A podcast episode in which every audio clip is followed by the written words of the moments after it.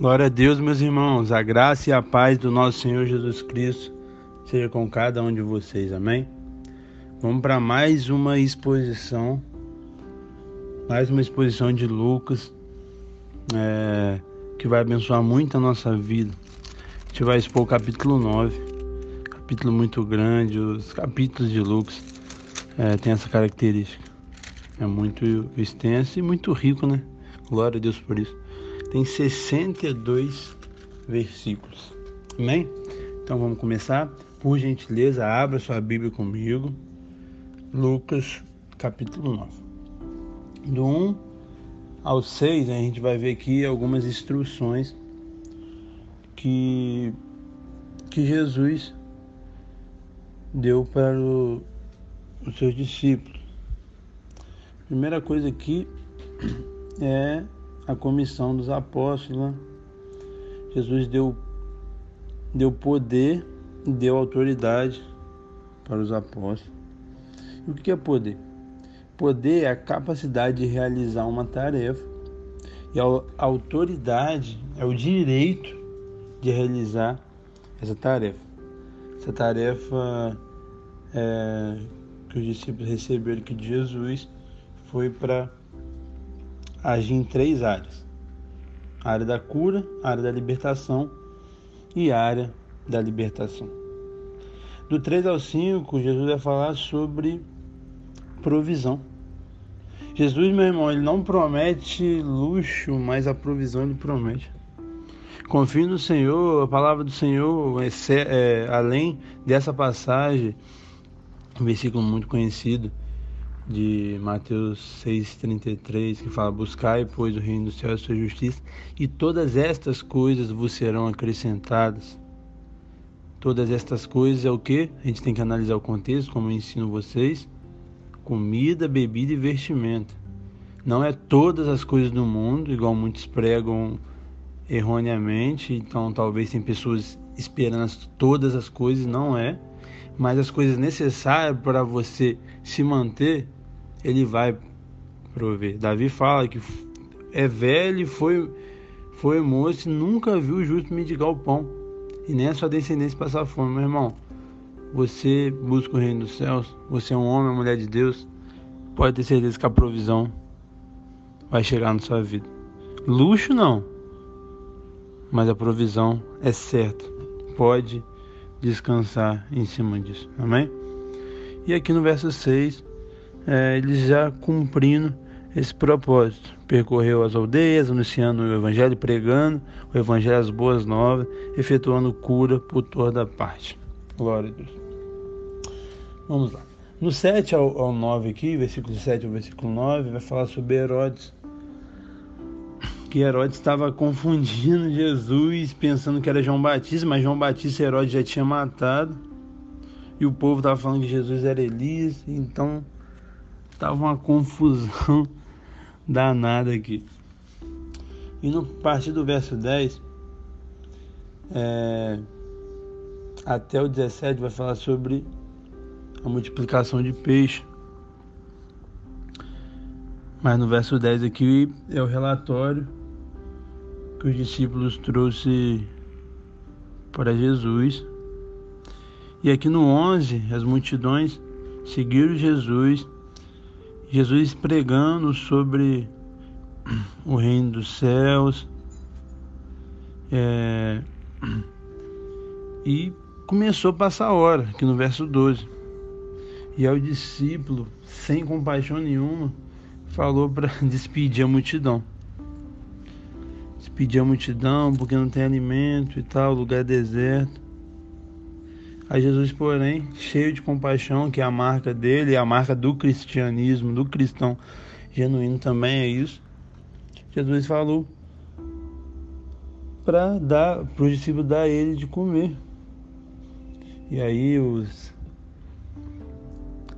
os discípulos que via, que vacilavam muito, né? Estavam com Jesus, mas eles vacilavam muito, que eles vão vacilar aqui daqui a pouco de novo estava com Jesus, mas parecia que não conhecia Jesus em plenitude.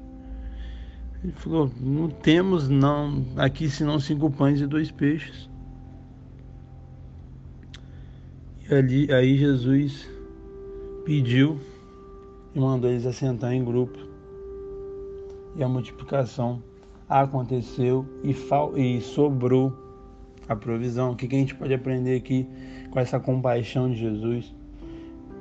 Além dessa compaixão, né, que é a marca do cristianismo, segundo que organização é necessária. Ele mandou todo mundo se assentar em grupos de 50.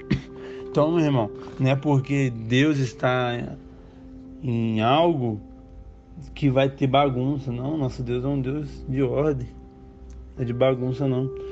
Onde tem bagunça, você pode é, refletir se Deus está. Outro ponto, dar graça pelo que se tem é o caminho para receber o que não tem. Jesus ele deu graças porque tinha isso. Meu irmão, agradeça o que você tem. É mais fácil murmurar, sua carne quer que você murmure, o diabo quer que você murmure. Mas agradeça. Os discípulos aqui, meu irmão, repartiram o pão a provisão, o milagre vem de Deus, mas o repartir é com a gente.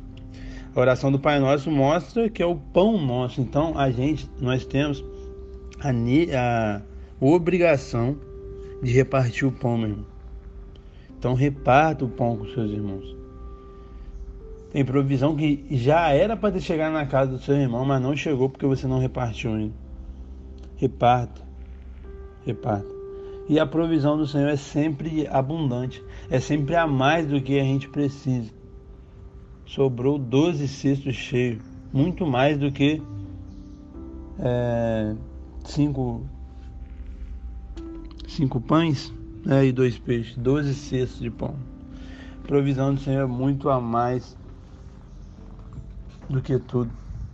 Amém? Tenha isso no seu coração. Aí Jesus aqui a partir do verso é, 18, a gente vê mais uma vez Jesus como esse homem de oração, né? estando ele orando. Jesus é um homem de oração que a gente aprende muito. E aí ele perguntou para o discípulo, quem que diz a multidão que eu sou? Aí respondeu que a multidão estava sem discernimento. Estava falando que Jesus era João Batista, Elias, assim como Herodes, né?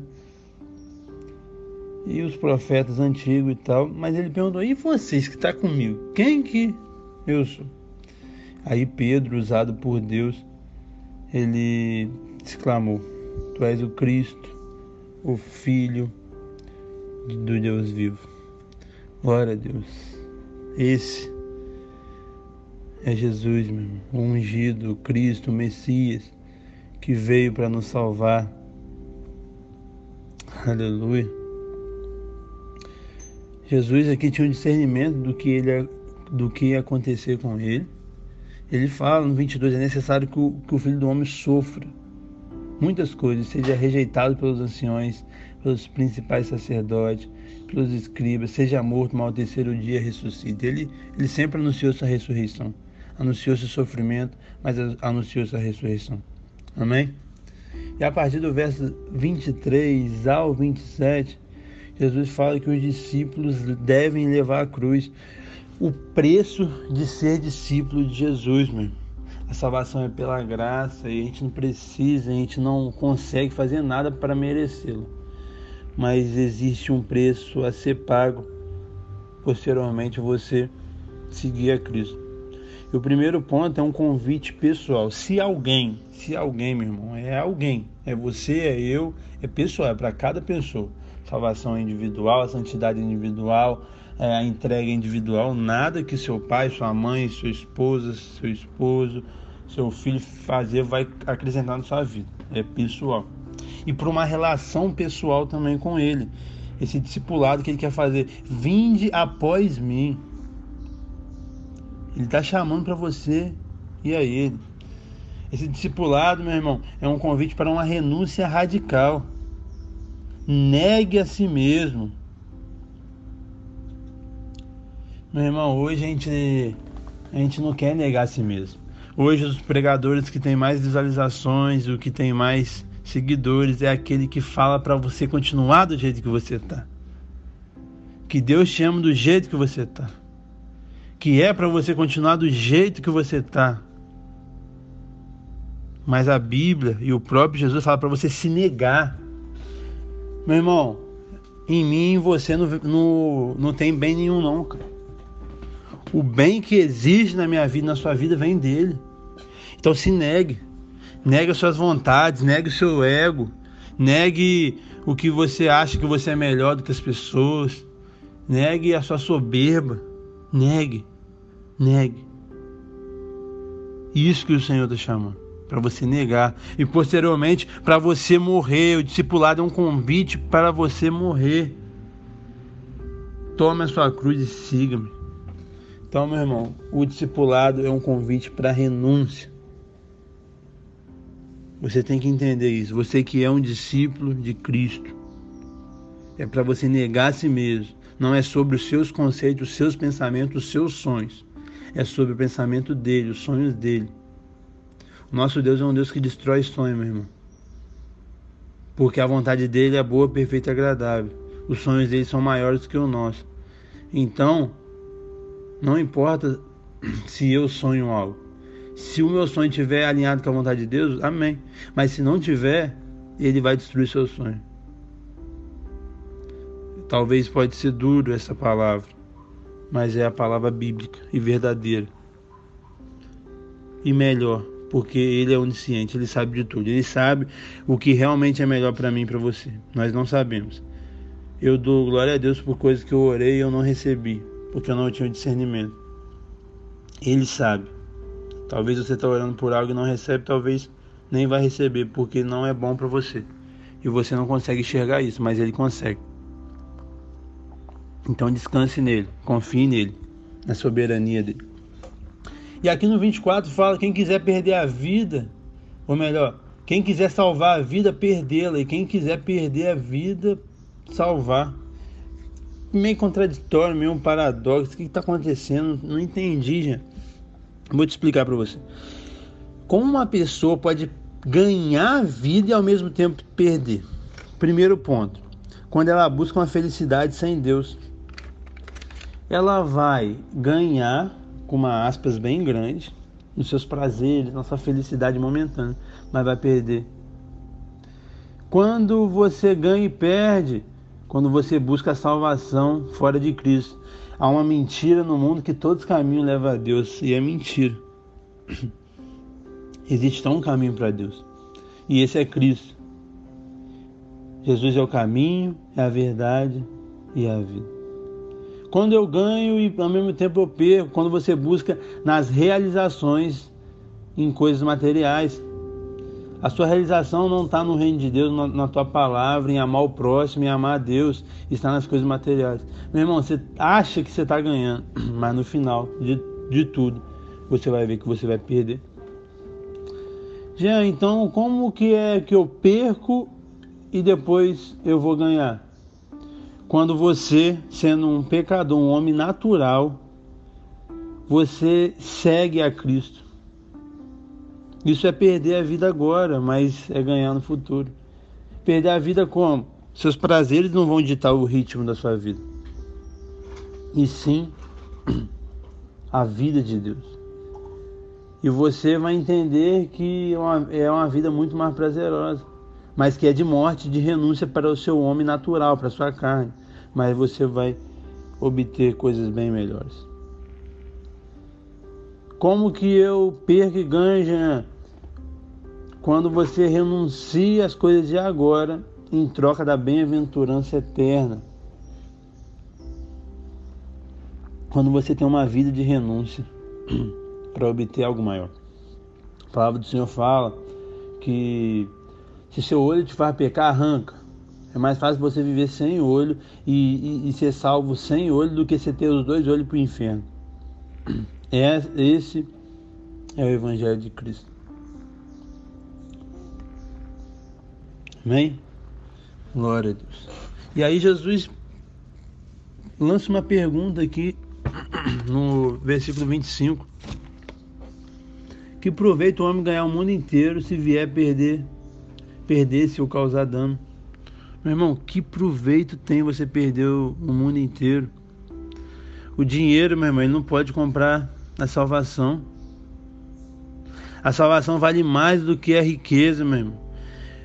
O maior rico do mundo, se ele tiver sem Cristo, ele vai para o inferno. E lá ele vai querer voltar para viver uma vida diferente. E já vai ser tarde demais. A perda da salvação é uma perda irreparável. Não tem mais jeito. E o discípulo é alguém, no 26 aqui a gente vê, que não se envergonha de uma relação com Jesus. Nós não devemos nos envergonhar. Por isso que nós temos que se posicionar.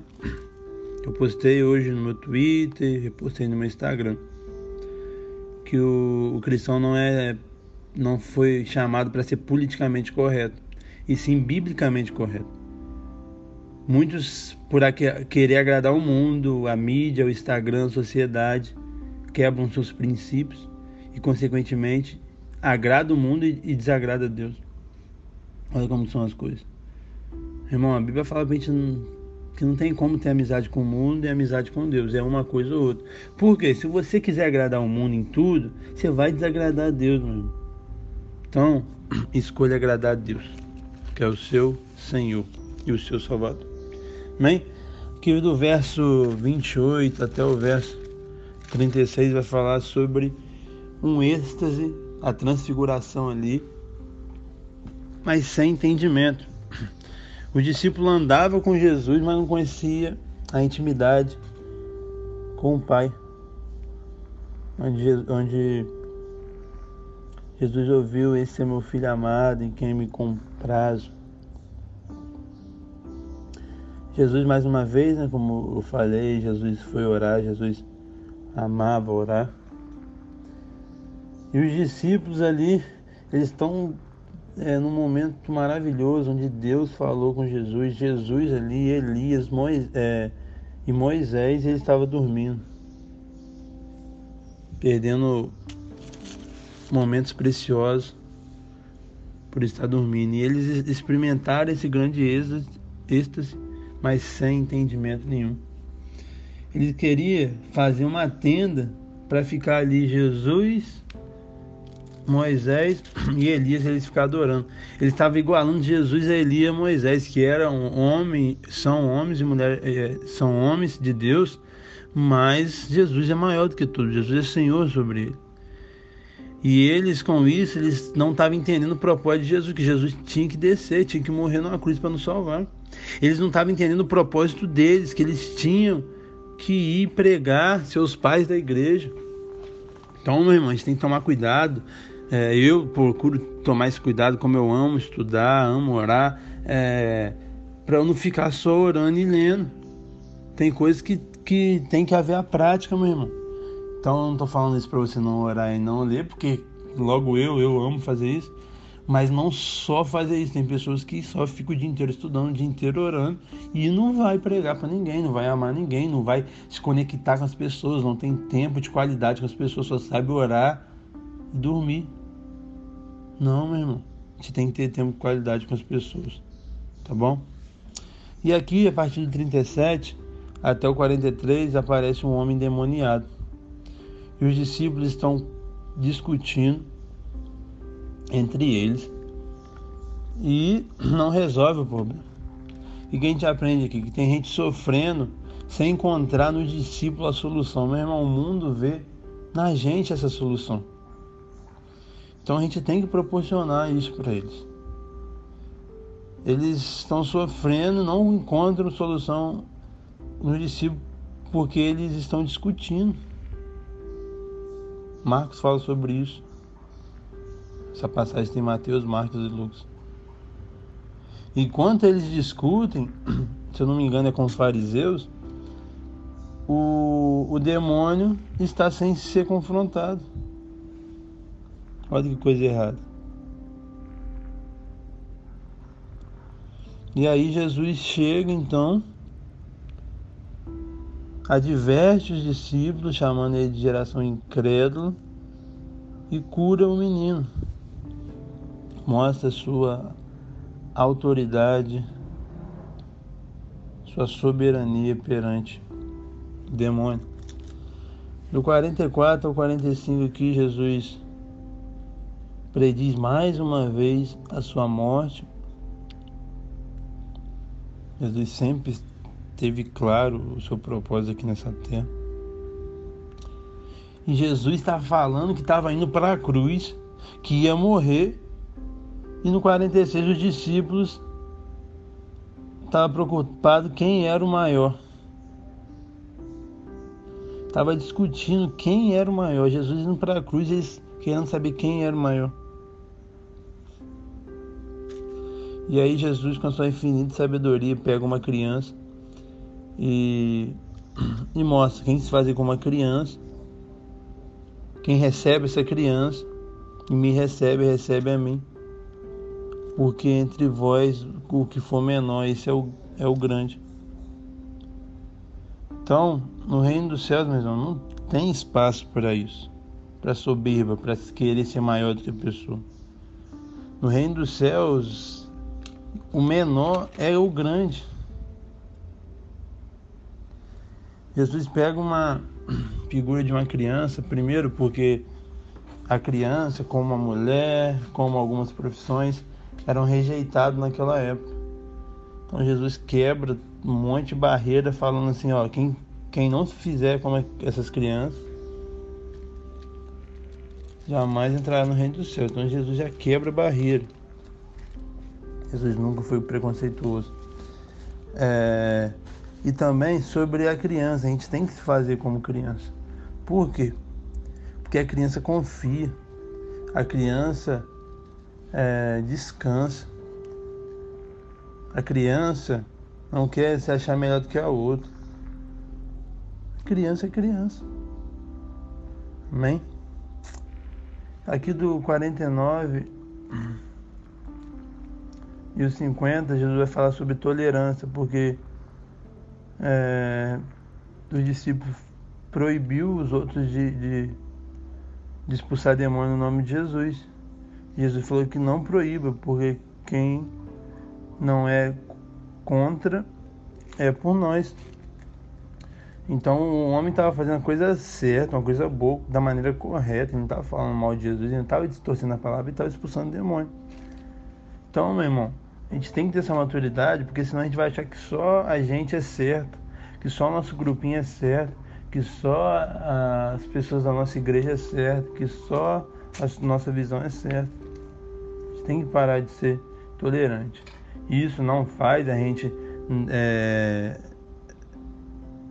passar pano, não confrontar os falsos profetas. Não. Jesus confrontou, os discípulos confrontaram, a, a maioria das cartas foi escrita por causa de, de falsa é, doutrina, mas ao mesmo tempo, quem estiver no caminho certo, a gente não tem que, que paralisar só porque ele não é na, da nossa igreja, tá bom?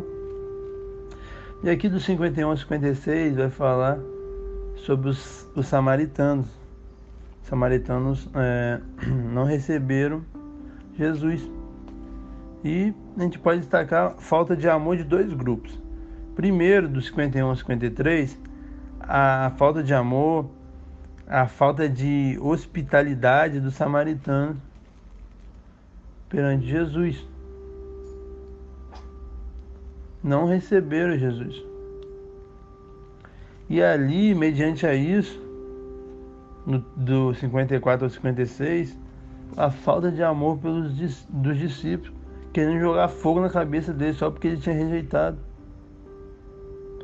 Jesus repreendeu eles, falou: Você não sabe o, espírito que está em vós, não, meu filho. Aí ele fala: o, espírito, o filho do homem não veio para destruir ninguém, mas para salvar. É isso mesmo, a gente não tem que matar ninguém não. Nenhum discípulo, nenhum mandamento de Deus vai te dar respaldo para isso. Se a pessoa não quer aceitar Cristo, amém. Tadinho. Ela já vai sofrer a pior condenação do mundo. Você precisa bater na pessoa não. Brigar com a pessoa. Não quer, não quer. E para a gente finalizar aqui do 57 ao 62, vai falar sobre a falta de prioridade. Do 57 ao 58, vai falar que alguém ia seguir Jesus e, e Jesus falou que não tinha lugar para ficar, tinha onde reclinar a cabeça. Aqui está falando de alguém que busca Jesus com a motivação errada. Ele quer seguir a Cristo por causa das vantagens. Então essa resposta já quebrou ele. Aqui, na, o 59 e o 60, quer seguir a Cristo, mas com a prioridade errada. Queria sepultar os pais primeiro. Sepultar os pais primeiro, meu irmão, significava não que o pai dele acabado de morrer, ele vai no velório, não. Ficar com os pais até morrer. Meu irmão, estar perto dos pais, da família é ruim? Não.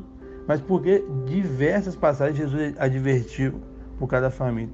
Porque a família pode se tornar um Deus na nossa vida. E ela pode atrapalhar a gente cumprir o propósito de Deus. A família é importante, a família é plano de Deus, mas a pregação do Evangelho e o reino dos céus é, é uma prioridade maior do que todas as outras. Entendeu?